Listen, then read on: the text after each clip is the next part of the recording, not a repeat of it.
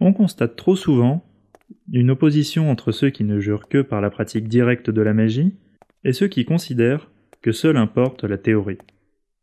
Les premiers semblent penser que consulter un ouvrage de réflexion et d'analyse constitue une perte de temps, alors que les seconds paraissent estimer pour leur part que sortir de leur bibliothèque ferait d'eux des exilés. En réalité, cette opposition est stérile, car artificielle. En effet, si la théorie par elle-même n'engendre aucune efficacité tant qu'elle reste coupée de l'action, la pratique seule ne garantit pas pour sa part, paradoxalement, une efficacité nécessairement plus grande. Pratiquer sans connaître, c'est-à-dire sans savoir ce que l'on fait, peut produire des résultats, mais ceux-ci sont étrangers à toute véritable maîtrise de l'art magique. Les risques de perte de contrôle sont grands, car le pratiquant, dans ce cas de figure, est par définition incapable de mettre en perspective ses propres actions ritueliques ou autres. Si, pour reprendre la célèbre formule de Peter Carroll, la magie marche en pratique, pas en théorie, force est de constater que la connaissance théorique n'enlève rien, bien au contraire, à l'efficacité de la pratique. Il existe donc une boucle, un cercle vertueux, qui voit la théorie mettre en forme la pratique, laquelle à son tour vérifie et valide la théorie. Une magie qui ne serait qu'empirique ne dépasserait guère ainsi que le niveau du simple bricolage, interdisant de ce fait sa compréhension. Cette catégorie existe donc pour réconcilier théoriciens et praticiens. Dans cette perspective, nous envisagerons en premier lieu ce qui forme la base même de toute action magique, l'ancrage.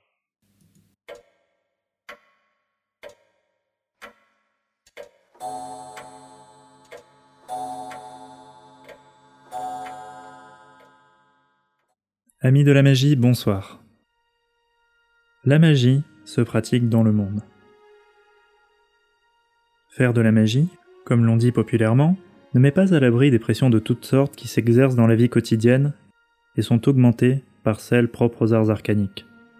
Chacun peut faire l'expérience au jour le jour de la fatigue, voire de l'épuisement que provoquent les aléas existentiels.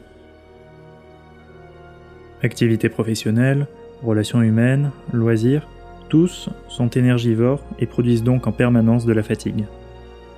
Les pratiques magiques, comme savent tous ceux qui s'y adonnent, y compris ceux qui ne sont pas abonnés à la chaîne, sont elles-mêmes de grandes consommatrices d'énergie. Ce qui se vérifie lorsque tout se passe bien est encore plus évident lorsque surgissent difficultés et contretemps. Le retentissement peut alors être aussi bien physique, émotionnel ou énergétique, voire les trois en même temps. Chacun peut constater, arrivé à ce stade, que la simple hygiène de vie et le repos demandent beaucoup de temps pour permettre une restabilisation si même ils y parviennent. Il est par conséquent nécessaire de posséder une assise fondamentale, c'est-à-dire un centre. C'est à cela que répond l'obligation de développer un ancrage, que chacun retrouvera favorablement à n'importe quel instant de sa vie. Mais qu'est-ce qu'un ancrage? S'ancrer, c'est s'ouvrir aux énergies du monde, c'est-à-dire se relier à l'essence même de l'univers. L'ancrage effectif ne se sépare donc pas d'un équilibre au triple plan physique, émotionnel et énergétique. Équilibre qu'il convient de conserver et de développer. C'est à cette condition que le lien avec l'énergie permet une réelle efficacité dans l'évertuation puis l'utilisation de celle-ci. L'énergie peut alors rayonner, littéralement, c'est-à-dire être mise en mouvement depuis un centre qui reste pour sa part immobile. Il s'agit donc d'un état qui renvoie bien davantage et plus profondément à un ressenti qu'à une simple élaboration intellectuelle. C'est l'obtention de cet état qui permet le contrôle de ses émotions, de sa volonté et de ses actions.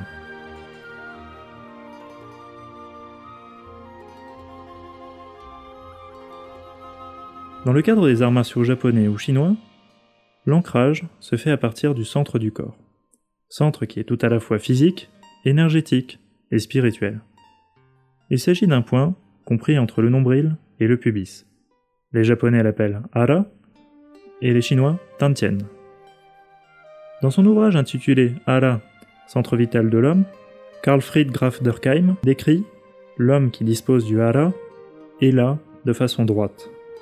Il n'est pas facile de le renverser ni de le faire changer d'opinion, et il retrouve tout naturellement son centre après avoir reçu un coup qui lui fait perdre l'équilibre ou l'oblige pour un moment à engager toutes ses forces.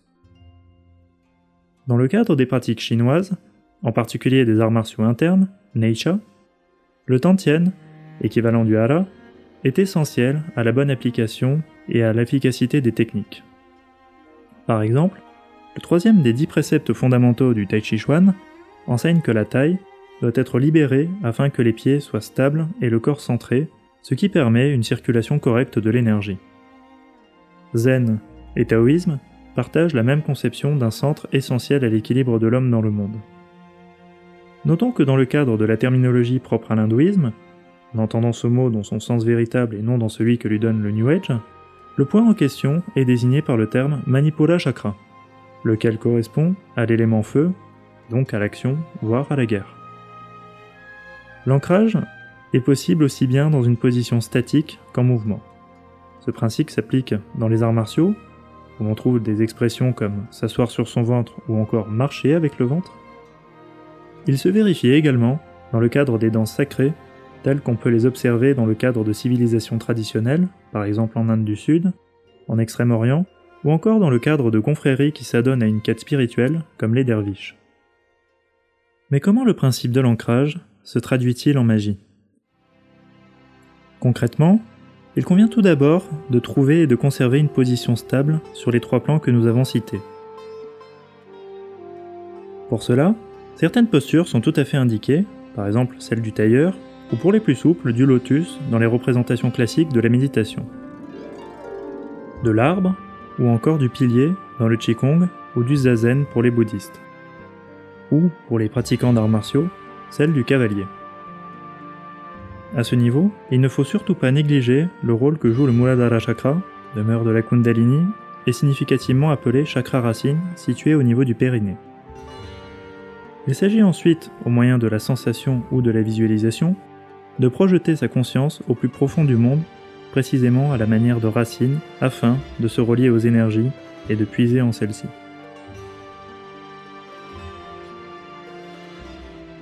Dans la dernière étape du processus, les énergies captées et canalisées pourront être utilisées dans le cadre de l'action magique comme troisième terme du triptyque classique, désir, volonté, énergie.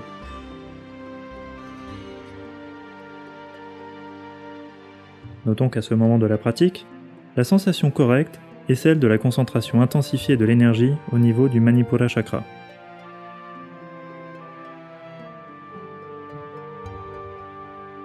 L'ancrage tel que nous venons de le décrire est essentiellement de nature ctonienne, ou encore tellurique. Ces termes renvoient au mode de captation de l'énergie, laquelle monte depuis les profondeurs en répondant à l'appel du pratiquant. Pour cette raison, beaucoup l'appellent ancrage racinaire.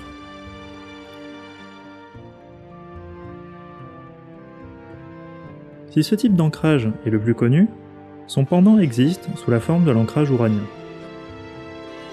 Celui-ci nécessite bien entendu la même stabilité que le précédent, avec pour spécificité que l'attention se porte ici, sur le chakra couronne situé au sommet du crâne, le Sahasrara chakra. Il consiste dans l'accueil des énergies célestes que le pratiquant fait descendre en lui-même en se concentrant sur l'ouverture du plexus solaire. Anahata chakra, ou encore selon la terminologie chinoise, le Tantien moyen.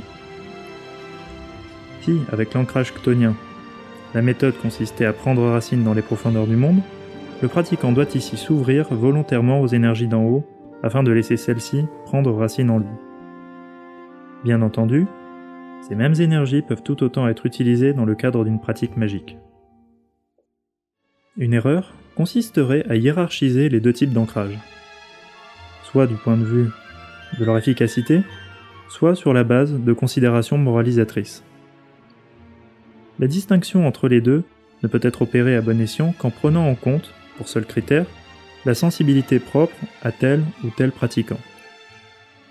Certains seront d'emblée plus qualifiés pour travailler avec les énergies ctoniennes, alors que d'autres le seront pour œuvrer avec les énergies uraniennes. Il s'agit ici d'une question d'orientation existentielle indifférente au final de toute notion morale. De même que la magie n'est ni blanche ni noire si l'on entend par ces mots bonne ou mauvaise, un ancrage, qu'il soit ctonien ou uranien, n'est ni bon ni mauvais. Il est ou il n'est pas effectif, c'est-à-dire digne de son nom.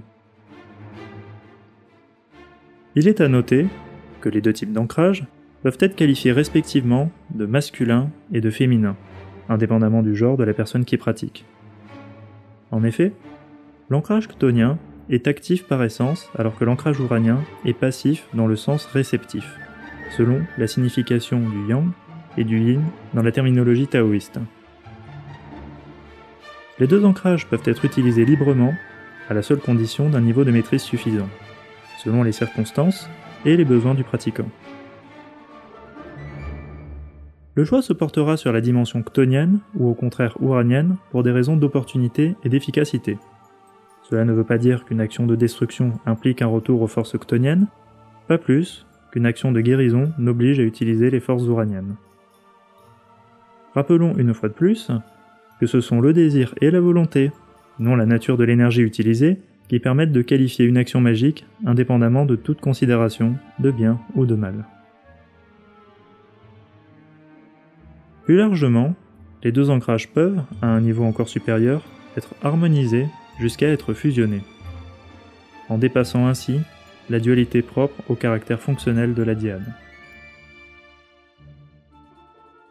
Sans en arriver à ce point de maîtrise ultime, l'ancrage, qu'il soit ctonien ou uranien, assure par ailleurs ce que l'on peut considérer comme une fonction de protection du moi. Prétendre dépasser ce dernier est une chose, l'exposer sans défense aux influences errantes en est une autre. S'ancrer, c'est s'assurer que l'on ne déviera pas lors des pratiques magiques. L'ancrage offre ainsi un point fixe à partir duquel la volonté peut se déployer. En particulier, lors d'un épisode de transe, la conscience atteint des états modifiés, mais ne doit jamais perdre le lien avec son incarnation présente. Si la conscience s'estompe, voire disparaît, aucun contrôle n'est plus possible. Or, c'est un principe immémorial et essentiel en magie, ce que je ne contrôle pas me contrôle. D'un point de vue analogique, nous retrouvons dans les deux types d'ancrage l'opposition complémentaire et elle-même dépassable des voies dites de la main gauche et de la main droite. Mais ça, c'est un autre sujet.